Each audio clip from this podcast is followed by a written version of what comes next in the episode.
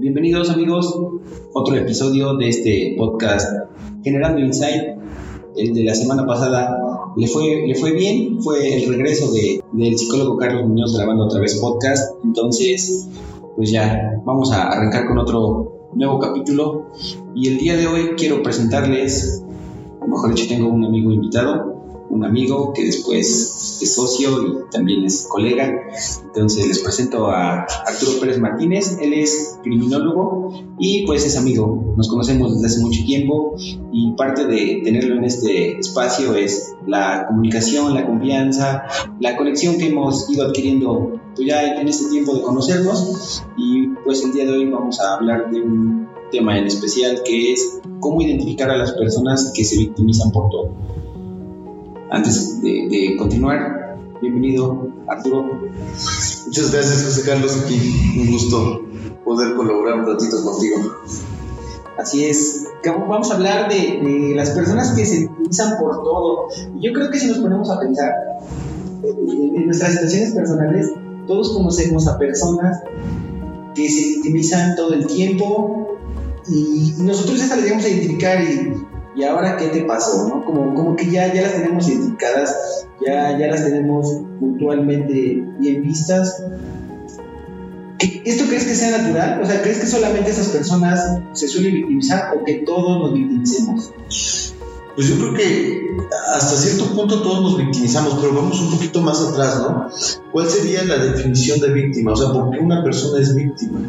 Eh, eh, yo, yo, bueno, lo, lo, que he visto, lo que he estudiado un poquito, es que una persona víctima es aquella que recibe un daño. El problema de, y bueno, ya si nos vamos un poquito más profundo, hay una rama que se llama victimología, a donde tiene diferentes tipologías de lo que es una víctima. Y bueno, podemos hablar desde una víctima por ignorancia, ¿no? Aquella persona que la estafa. Una víctima, por ejemplo, que eh, una víctima secundaria, una persona que sufre un delito y la familia también sufre esa, ese, ese daño, ¿no? Un daño colateral, ¿no? Un daño colateral. Y bueno, en específico con esta parte de la víctima o de la de una persona que se siente víctima, yo creo que aquí hay un factor muy importante, ¿no? Porque hay una victimización real o no real. ¿Por qué? Una víctima, yo te, te, te comento, por ejemplo, ahorita llego y te pego, ¿no? Y vas a ser víctima de, ¿por qué? Porque sufriste una agresión mía. Pero ¿qué pasa si yo nada más te veo feo? Y yo lo pude hacer porque pues, estaba enojado, ¿no? Pero tú te sentiste mal por esa mirada que yo te hice, ¿no? Entonces eso puede ser una victimización, pero aquí el, el, punto, ¿no? ¿Es real o no es real? Es como, como la percepción, ¿no? Es como simbólico. Así es. es no, tal vez no es real para mí, pero para ti sí es real, ¿no? Entonces, si tú vas y le dices a otra persona que yo te hice esa mirada, para ti es real, ¿o no? Y muchas veces creo que esto nos pasa, ¿no? Y, con el ejemplo que acabas de decir, es que este, ¿viste cómo se me quedó viendo este cuate? Y empezamos a generar un montón de juicios de valor o de prejuicios o de estereotipos porque nos sentimos atacados, pero es nada más percepción. Así es. Ahora, ¿qué es lo que pasa con esto, no? Yo me siento mal, y yo creo que ahí viene y, radica realmente el problema, ¿no?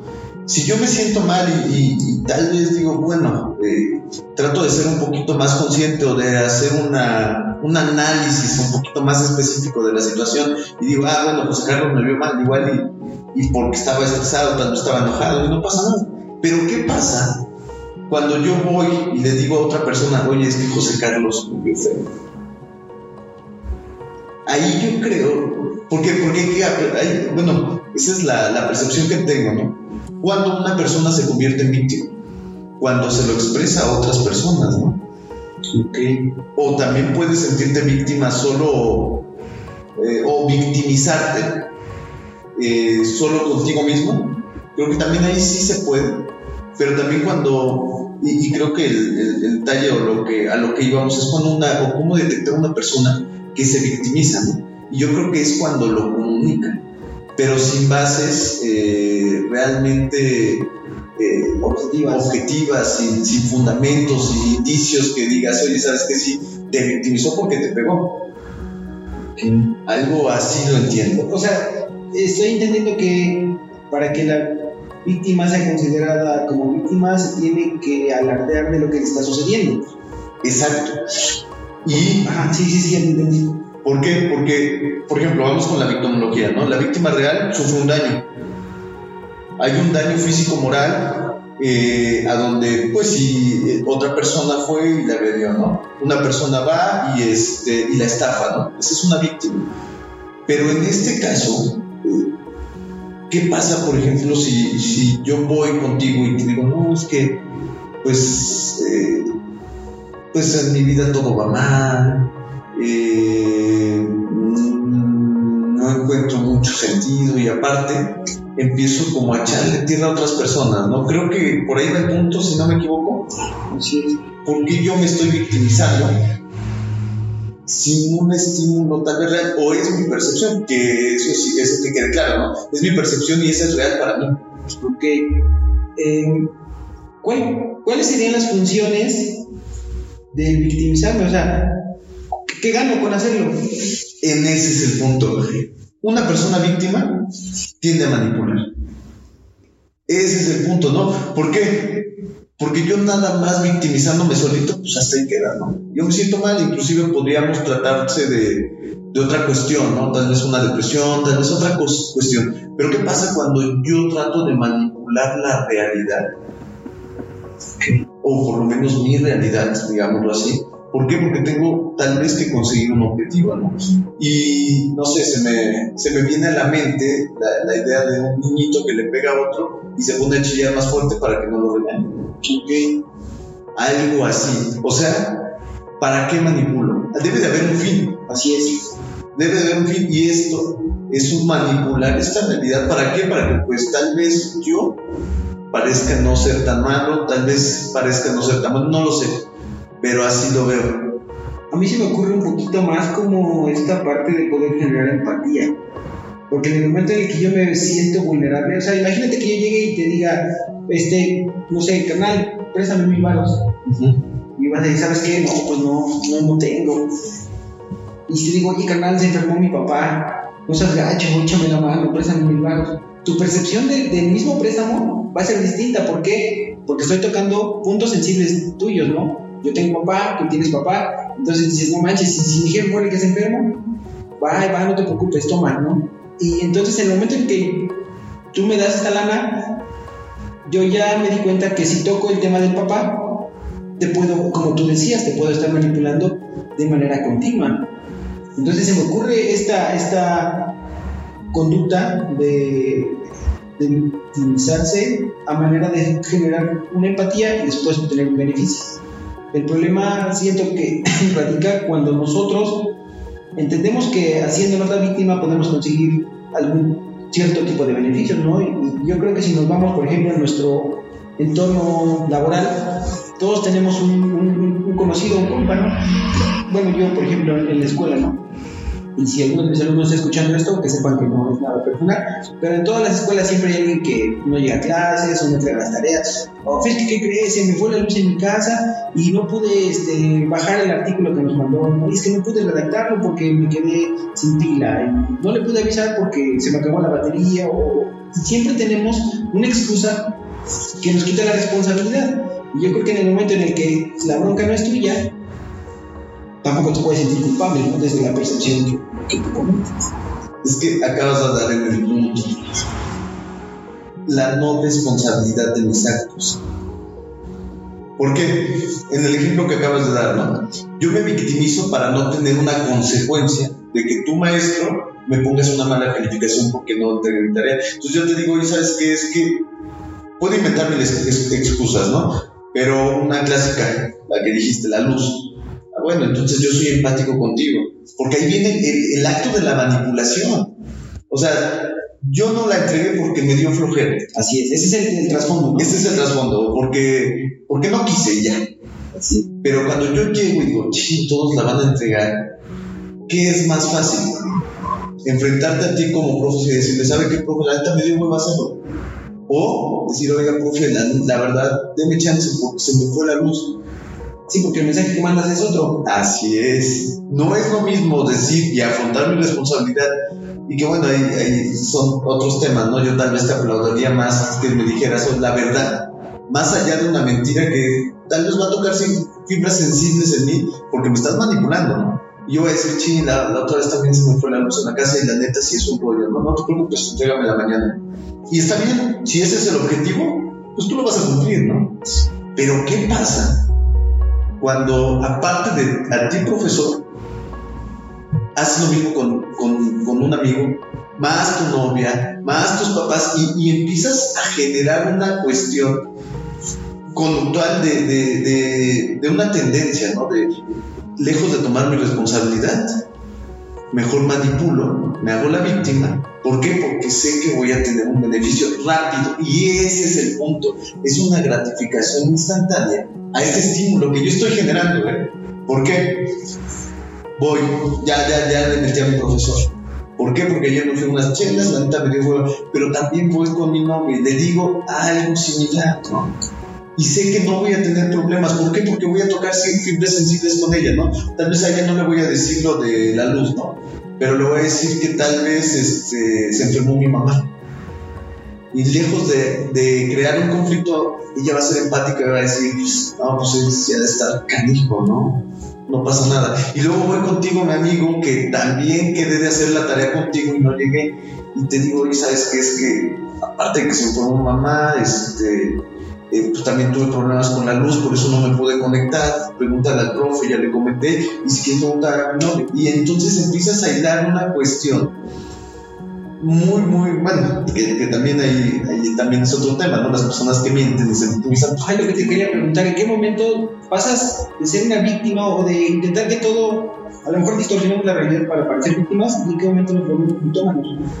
Es que es una línea muy sencilla y yo creo que todo depende de la cuestión o el fin específico de lo que quieres. Digo, un mitómano puede tal vez no, ser, no siendo víctima no hacerse víctima para conseguir su, su, este, pues, eh, eh, su objetivo en este caso, ¿no? Eh, la mitomanía también es, es, un enfoque muy padre, también hay... son otros temas, ¿no? Pero el, el punto es ese, ¿no? yo me victimizo para conseguir un objetivo tiendo a manipular esta realidad que al final me la quedo creyendo, ¿no? Y eso es un hecho, pero consigo las cosas, ¿no? Yo creo que ahí radica un poco del problema, ¿no? bueno, evidentemente hay muchísimos más ejemplos. Si, me acabo de ocurrir algo, porque bueno, al inicio te comentaba que creía que es para poder generar empatía. Pero ¿qué pasa en, en este ejemplo? Imagínate que descubres a tu pareja que te es infiel. Y cuando tú lo, lo encaras o le encaras y le dices, oye, ¿por qué?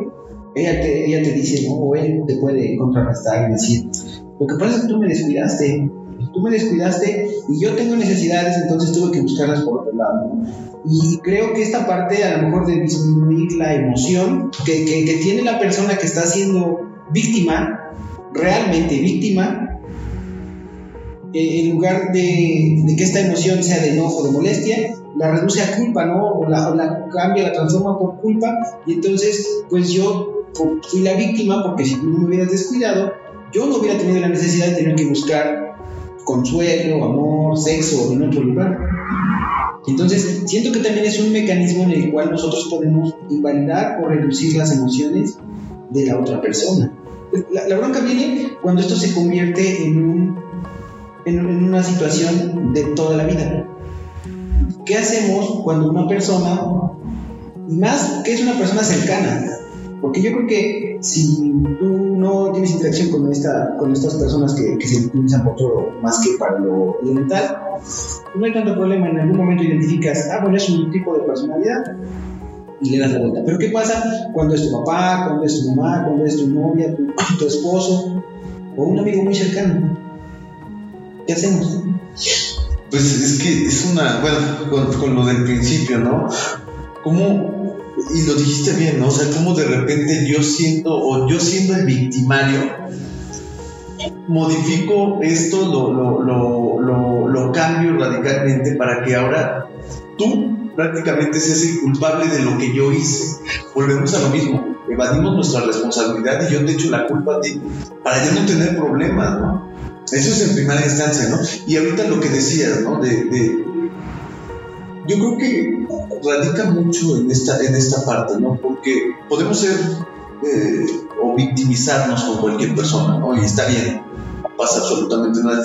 Pero ¿qué pasa cuando empezamos a, a tomar este recurso? Porque al fin y al cabo es un recurso, ¿no? Tampoco lo vamos a, a, a satanizar. Sí, porque sería hipócrita decir, ay, no, lo hicimos porque creo que todos lo hemos hecho. Sí, todos en alguna parte de nuestra vida hemos evitado la responsabilidad de algo. Así es. Y es muchísimo, volvemos a lo mismo, muchísimo más fácil echarle culpa a otra persona, a un tercero o a la luz, que yo decirte, no, sabes que sí, la verdad es que me dio flojera hacer esto y esto y esto. O sabes que te engañé porque, pues así quise y ya, ¿no? Digo, también ahí son otras cuestiones, ¿no? Pero el punto es, es ese, ¿no? Cuando esta victimización recurrente empieza a tener consecuencias conmigo, con mi entorno y con el mundo en general. ¿no? O sea, yo ya en una serie de reiteradas eh, manipulaciones de la realidad, yo siendo víctima o yo haciéndome víctima, pues uno, las personas ya saben, ¿no? Lo que decías al principio, ¿no? Identificas. Tal vez no hay ciertos patrones que te digan, este, si esto y esto y esto y esto eres víctima, no pero realmente uno, eh, de acuerdo a, las experiencias subjetivas que vamos teniendo con las personas, pues vas identificando, ¿no? Y vas diciendo, pues esta persona es, y, y, eso no es bueno ni malo, simplemente lo hacemos por asociación y para reducir este, digamos que el trabajo mental, ¿no? Hasta cierto punto etiquetamos, ¿no? no, pues ese es el inteligente, esa es la persona esto, este es el otro, este es el otro, ah, pues ese, ten cuidado porque siempre se victimiza, ¿no? o siempre es así. Entonces, sí los tendemos a identificar. Y el detalle está ahí, ¿no? Cuando ya la victimización ya no te sirve.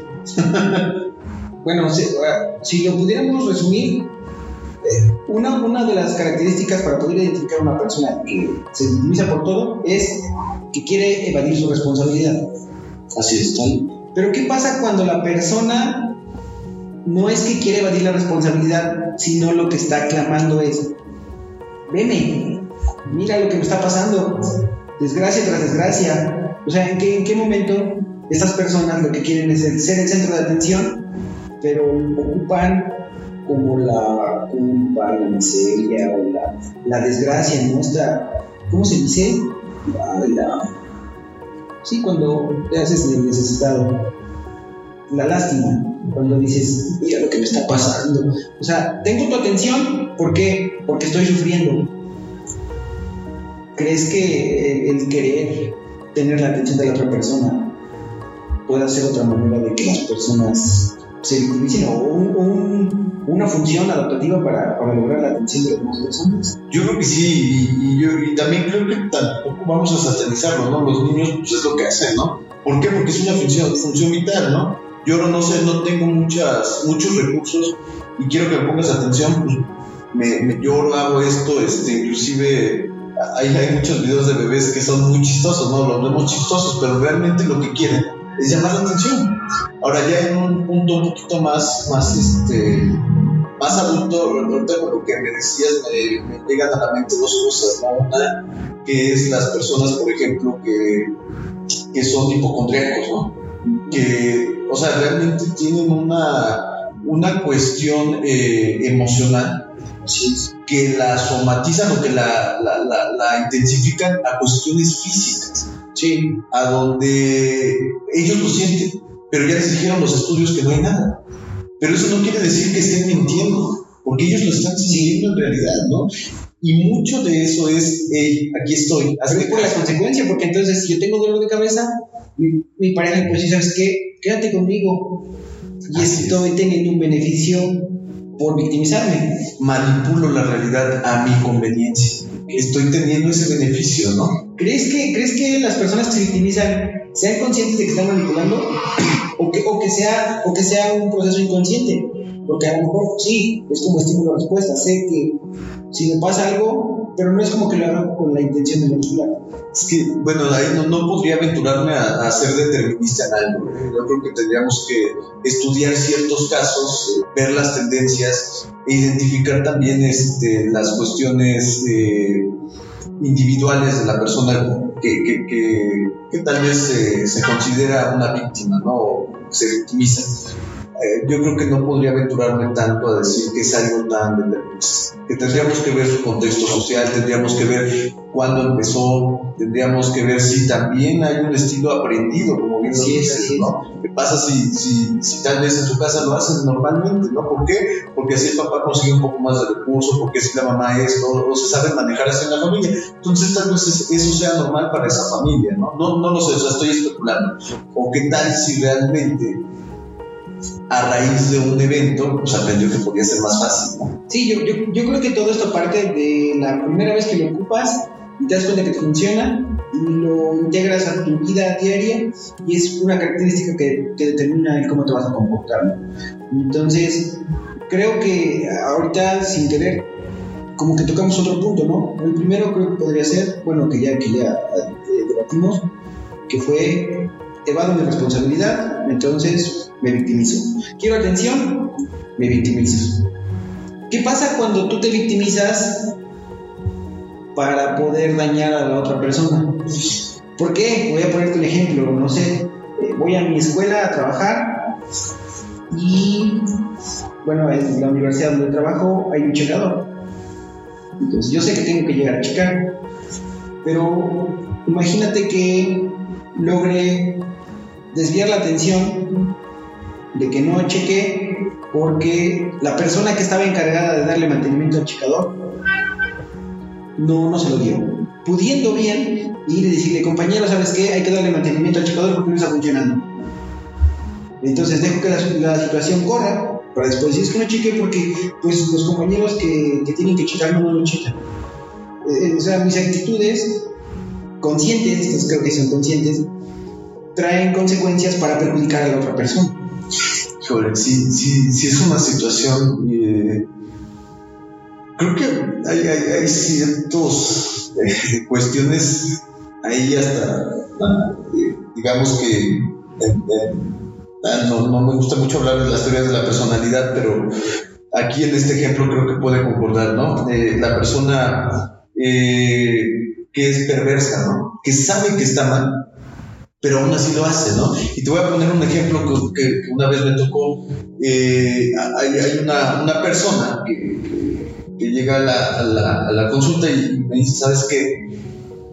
Es que eh, yo voy a visitar frecuentemente a mis hermanas y, eh, bueno, no, no, tan frecuentemente, pero a donde voy está un poco lejos, entonces voy cada seis meses, cada año, y cuando llego hay una eh, fonda que nos gusta mucho.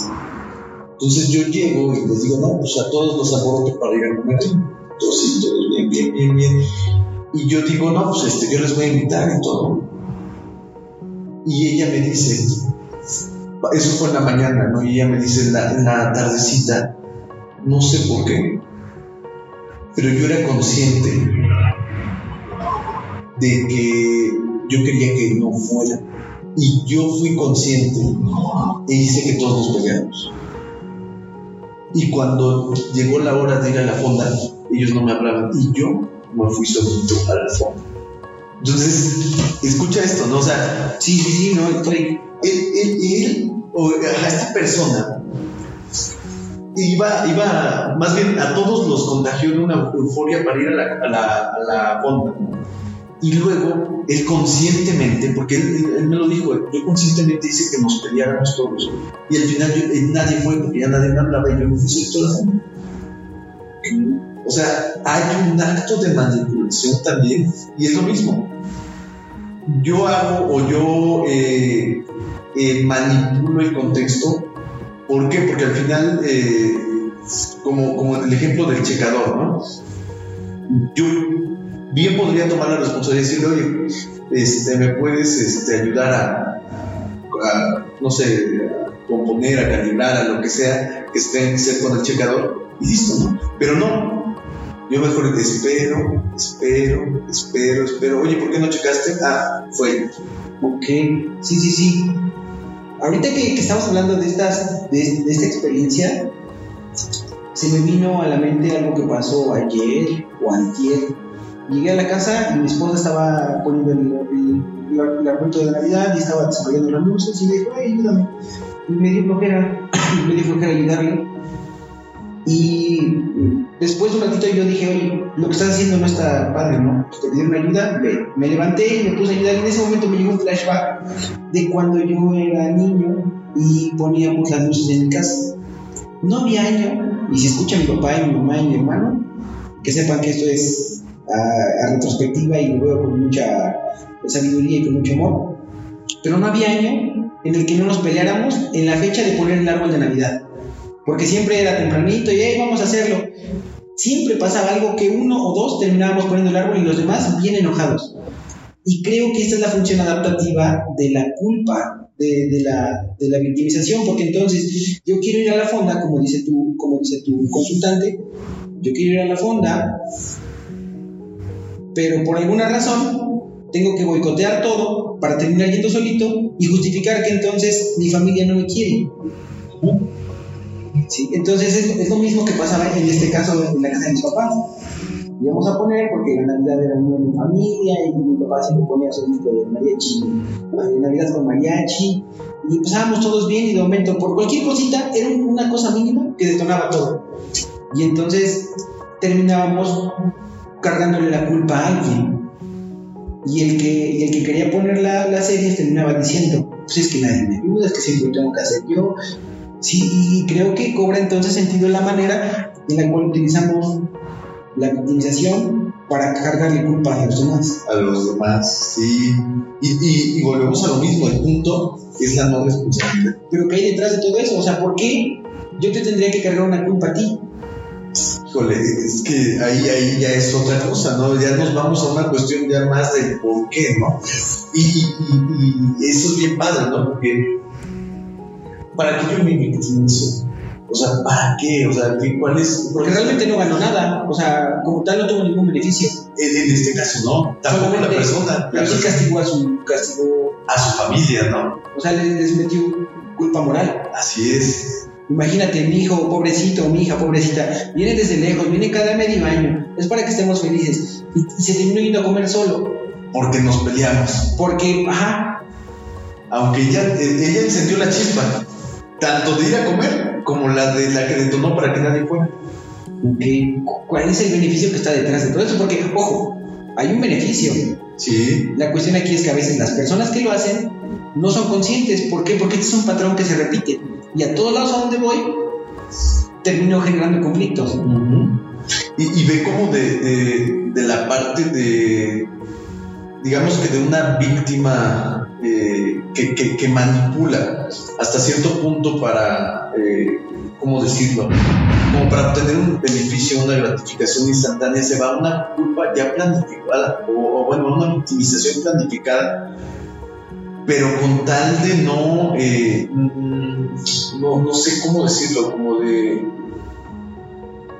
Eh, como, como, como, lo decías, o sea, de separar, o sea, de, eh, como de, está mi familia, puede estar unida, no, mejor separo, fracturo, eh, la, las tengo separadas, no sé cómo decirlo, pero entiendo, entiendo el, punto. Sí, es parte de mantener el sistema familiar, ¿no?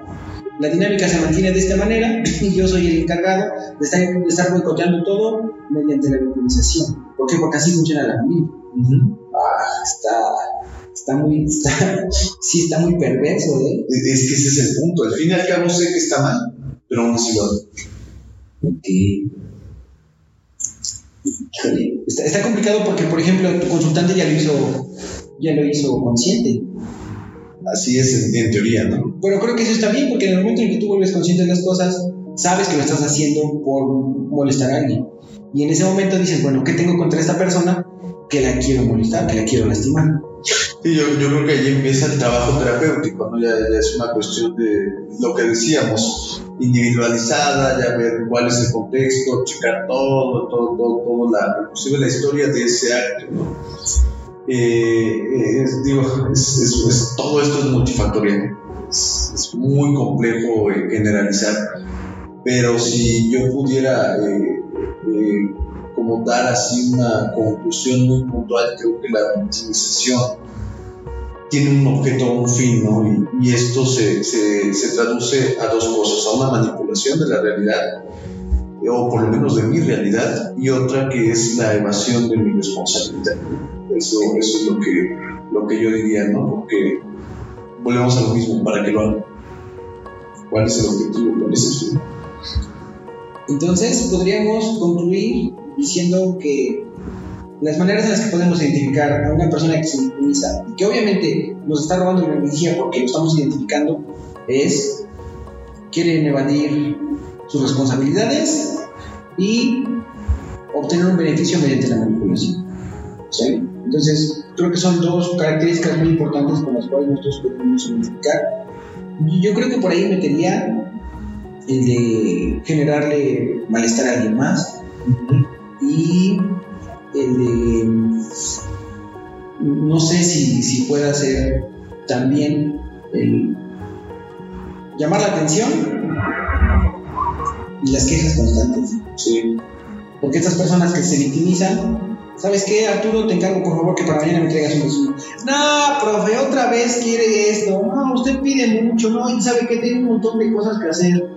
Pues es como, como, esta, como esta personalidad que todo el tiempo se está quejando. Bueno, a ver, para no hacernos tantas bolas, fueron cinco puntos, ¿no? La manipulación. Manipulación. Evasión de responsabilidades. Llamar la atención.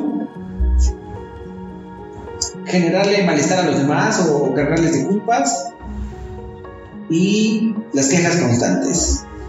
Y bueno, también ahí eh, yo, yo, yo, diría que también sea algo recurrente, ¿no? Porque volvemos a lo mismo, todos podemos eh, utilizar este recurso de manera ocasional, recurso de, manera ocasional, ¿no? Eh, inclusive puede ser hasta en, determinados contextos algo que, que sí realmente beneficia, ¿no? Pero si lo vemos de manera recurrente, volviendo a esto de, los puntos que mencionabas, la manipulación, la elevación de la responsabilidad, el llamar la atención, eh, las quejas constantes, yo creo que ahí ya sería una banderita roja para identificar, yo creo que desde una introspectiva, ¿no? Porque, eh, o, tal vez inclusive, eh, sí, o sea, lo, lo mejor sería como de me doy cuenta yo solito, pero a veces Mm, a veces no sabemos hacerlo de, esa manera y, tal vez lo único que necesitamos es un espejo enfrente, que, que en este caso yo, lo que sí recomiendo mucho es la, atención tanto psicoterapéutica como eh, de un psicólogo, de un profesional de la salud, que nos oriente, ¿no? Y que nos diga, ¿sabes qué? Porque el trasfondo es eso, ¿no? Eh, por qué no quiero tener mi responsabilidad? ¿Por qué no quiero enfrentar eh, o por qué manipulo lejos de, de pararme y decir, sí, sí, yo lo hice? Y es que está complicado porque quiero pensar que en muchas ocasiones las personas que se victimizan no son tan conscientes de lo que están haciendo. Creo, y como ya se volvió una coraza adaptativa que te protege de las situaciones, pues lo sigues replicando, ¿no? Pero ahora, ya rescatamos los 5 o 6 puntos que nos dicen cómo los podemos identificar. Ahora, ¿cómo le podemos hacer para que estas personas, una, si es mi papá, si es mi mamá, si es mi novia, si es mi mejor amigo, si es mi compañero de trabajo y todo el tiempo está, a lo mejor no conmigo, pero se está quejando de lo que pasa en su trabajo, ¿no? Pero a mí me está robando energía porque todo el tiempo quejas, todo el tiempo pleitos, todo el tiempo discusiones, todo el tiempo diferencias. Nada le gusta. No, tengo, no tiene problema conmigo, pero yo lo estoy escuchando. ¿sale? Y, de cierta forma me está cargando todo, todo este malestar, ¿no? Eh, las emociones creo que también en algún punto se contagian. Entonces, están escuchando todo el tiempo, dices, ¿y ahora qué te hicieron? ¿Cómo les ayudamos? Ya ahí me, me, recuerda mucho a esta, a esta parte, ¿no? De, de una en un texto que tiene Jorge Bucaya donde menciona por qué ir a terapia, ¿no? Y me, me, resuena mucho en la cabeza, ¿no? Es como cuando tú vas a una fiesta y de repente pues, echas todo y te quedas dormido y te pintan. Entonces tú te levantas al otro día, te, te, te despides, te sales, te vas a tu casa y todo el mundo te ve. Todo el mundo te ve y todo el mundo sabe que estás pintado, ¿no? Y entonces te quedas como extrañado, ¿no? Y lo único que hace la terapia es eso, es un espejo. Cuando tú te ves enfrente del espejo te das cuenta que estás pintado. pero muchas veces caminamos y no nos acordamos que nos pudieron haber pintado, o inclusive nosotros nos pintamos y se nos olvidó. Y yo creo y recomiendo esta, esta parte de, de pedir eh, un consejo, una ayuda eh, a un profesional de, de, la salud mental, ¿no? E inclusive si nos vamos un poquito más este, a la vida cotidiana, también identificar lo que nos dice la familia, ¿no? Identificar lo que nos dicen los amigos. Tal vez no, te, no, no, no nos demos cuenta, pero hay ciertos patrones que ya me peleé con dos o tres amigos por esta, estas situaciones. Con mi familia siempre tengo problemas. ¿Por qué? Porque siempre ando mintiendo, porque siempre me salgo por la tangente, porque evado mi responsabilidad. Entonces, eh, yo creo que es difícil cuando uno no tiene un espejo. Pero tanto la familia como un profesional de la salud, como un amigo, tal vez nos pueda ayudar a hacer ese reflejo. Creo que llegaste a la conclusión de manera muy adelantada, ¿no? Porque yo lo que siempre digo en todos lados donde estoy, donde escribo, donde grabamos podcast, siempre es la recomendación ir al psicólogo. Yo soy de la idea que no necesitas tener problemas como para llegar al psicólogo, porque hay muchas cosas de las que no somos conscientes. Pero muchas veces enfrentamos resistencia por parte de la, de la, de la persona que está victimizando. ¿no? Entonces, creo que aquí podría meter esta parte de que nuestro familiar nuestro conocido, nuestro amigo, sepa que nosotros lo queremos ayudar, o sea, como generar empatía y decirle, ¿sabes qué? Entiendo por lo que estás pasando y, te brindo mi apoyo, mi completo apoyo y mi completa comprensión. Pero de, de esta parte de la empatía se amarra eh, la parte de empezar a cuestionar. O sea, ¿Realmente lo que te está pasando es completamente malo? ¿Tiene alguna solución? Porque en el momento que nosotros empezamos a cuestionar lo que estamos haciendo, nos vamos a dar cuenta que probablemente no era tan, tan grave, ¿no? Si yo te encargo, no sé, una tarea para el día de mañana, tu mecanismo de defensa para no hacerla puede ser esto, ¿no? Decir, o el quejar. Y el momento en el que la haces te das cuenta, ah, pues no estaba tan complicado. Y a veces es más el miedo que le tenemos a la incertidumbre, de no saber qué es lo que va a pasar y de lo que termina haciendo. Entonces creo que el hecho de nosotros tratar con empatía y buscar ir de lo subjetivo, porque estamos en, la parte de lo subjetivo, y llevarlo a, la objetividad. Y obvio, yo creo que la recomendación que usted de, de, la terapia pues es la, es la, idea, idónea, ¿no? Sí, sí, sí, definitivamente creo que eh, hay, mucho eh, todavía estigma con esto de, de, la psicoterapia, ¿no? Pero ¿cómo, cómo podemos eh, eh, de repente eh, tratarnos con, un profesional de la salud algo tan complejo que es, no sé, una depresión mayor. Que, es algo complejo, ¿no? Y que es un, una, cuestión muy complicada. Pero a veces cosas tan simples pueden ser un factor muy, muy, eh, de muy fácil, de muy difícil manejo para mí. Como, eh, por ejemplo, eh, el no saber cómo decir la verdad. O sea, es, es, algo tan simple, ¿no? Y, ahora, pero pues es que ¿para qué vas si no sabes decir la verdad, ¿no? ¿Por qué? Y, y de ahí viene un trasfondo, ¿no? Y de repente no es tan difícil, ¿eh? No, no, no, no es tan complejo siempre y cuando uno tenga la voluntad de, de eh, tal vez abrirse un poquito, ¿no? De, quitarse un poquito esta coraza y decir, bueno, sí, tal vez necesito un poquito de ayuda, una manita. Tampoco estamos. Yo creo que muchas veces va de la mano de lo que nos han enseñado. Nos dan la confianza de decir la verdad, pero cuando decimos la verdad, órale, nos castigan, ¿no? Lo que decía mamá, ven, ven, no, porque vas a pegar, ven, no te voy a pegar. Y llegaban así, órale. Entonces creo que en esta parte nos han condicionado a que decir la verdad o el afrontar mi responsabilidad o el ser consciente de lo que estoy haciendo es malo, es negativo, es contraproducente. Y por eso lo venimos suprimiendo y ocupamos esta herramienta de la victimización para, para decir, ¿sabes qué? Pues yo sí quería, pero no pude. ¿no? Creo, que, creo que vamos por ahí. Entonces, pues creo que el tiempo ha, ha terminado para este episodio. A manera de, de, conclusión, ¿quieres agregar algo para las personas que están escuchando esto? Y no las que se victimizan, sino las que conviven con personas que frecuentemente se victimizan, ¿qué les podría recomendar? Pues una es, este, eh, digo, atrás de una persona difícil hay un pasado difícil, ¿no? Muchas veces, no es general, pero puede, que sí. Entonces, eh, la cuestión de una de una, eh, una comunicación y una empatía con esta persona puede ayudar muchísimo, ¿no?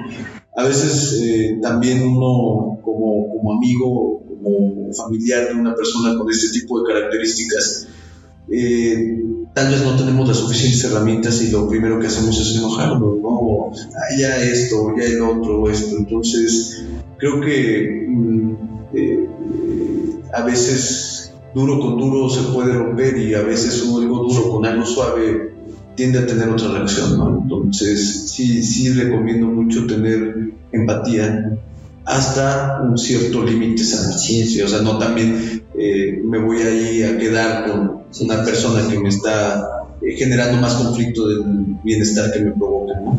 Llámese pareja, llámese familia, llámese amigo, Entonces, yo creo que hay que saber hasta dónde hacerlo de la manera pues más adecuada, ¿no? Con, mucha, mucho cariño, mucho, mucho respeto, mucha comprensión, mucha inclusive humildad, ¿no? Pero si ya rebasan estas cuestiones, hay profesionales de la salud que tal vez nos pueden también echar la mano a nosotros y pues ahí hacer un trabajo en conjunto, ¿no? Recordemos que, que esto es, es un trabajo en equipo, el, hecho de trabajar con una sola persona pero también trabajar con la familia, pues, trabajar con los, con los amigos, o sea, es algo impresionante que puede ser inclusive hasta benéfico para todos. Uno, uno nunca sabe qué es bueno o malo, ¿no? Al final las cosas están y pueden traer buenas cosas, buenas consecuencias. Venga, venga, venga, pues qué, qué buena manera de cerrar, Arturo. Siempre es un honor estar platicando contigo. Regularmente tenemos pláticas chidas, nada más que a veces el micrófono como que nos condiciona un poquito, como que nos ponemos un poco rígidos, ¿no? Pero en sí las, las pláticas que, que, tenemos son, son muy, muy productivas y muy enriquecedoras, ¿no? Qué bueno que esta, en esta oportunidad pudimos llevar esto al micrófono, a las personas que lo están escuchando y espero de todo corazón que sirva, que generemos esta chispita, ¿no? El podcast, para ya para cerrar, generando insight, ¿no? este insight es este 20, que tiene que ver.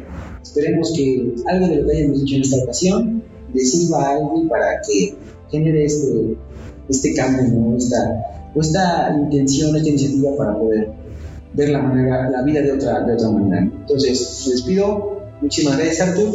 Nos saludamos la siguiente semana, espero, ¿eh? Quedé el episodio pasado que no quería comprometerme con la periodicidad, pero ya lo hice, entonces ahora ya vamos a cerrar el, el año y vamos a ver si podemos hablar en el siguiente episodio acerca de los propósitos de Año Nuevo, que es, un tema muy, muy interesante. Y pues ya muchísimas gracias a los que quedaron hasta el final. Vámonos. Cambio y fuera. Gracias, Arturo.